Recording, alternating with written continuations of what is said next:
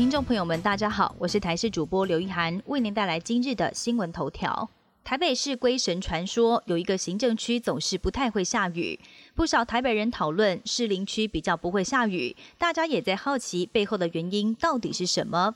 中央气象局局长郑明典就在脸书贴出了雷达回波图，表示北部满满的回波，就台北市里出现了一块白色没有回波的区域，也就是士林。但主要原因还是因为大屯山地形遮蔽的效应，但每一次响起时，还是会联想到龟神传说。而今天冷空气南下，越晚还会越冷，北部平地最低温下探十三、十四度，预计要等到礼拜天，气温才会明显的回升。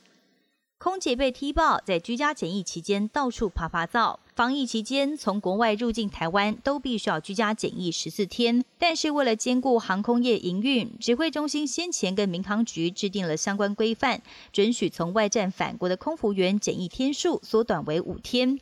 没有想到，最近却有长荣空服员回台湾之后无视防疫规定。他在隔离期间外出活动，不但上课、打球跟聚餐，还谎称他没有外出，但却在网络上留下了打卡记录。现在不但被长荣航空重罚，上个月也已经将他开除。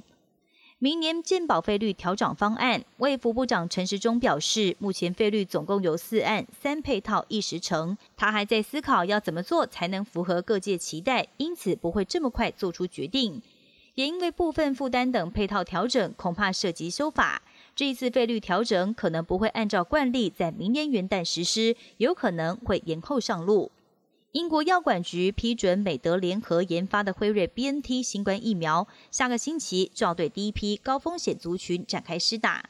首相强森在国会上正式宣布了这项消息，强调未来将不会强制民众施打疫苗。问世也不代表英国防疫态度可以松懈，因为同一天英国全国新增加一万六千多例，新增加死亡人数多达六百四十八人。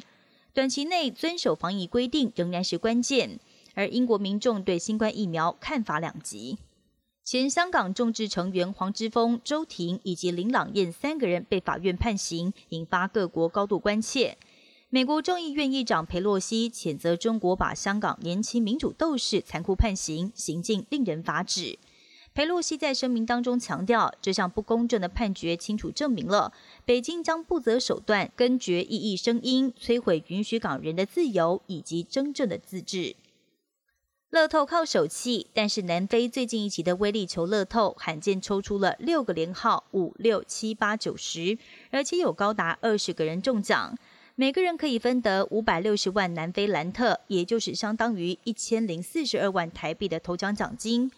不过，很多彩迷对于这样的连号组合提出质疑，认为是不是被人动的手脚？南非博弈当局现在也已经展开调查。本节新闻由台视新闻制作，感谢您的收听。更多内容请锁定台视各界新闻与台视新闻 YouTube 频道。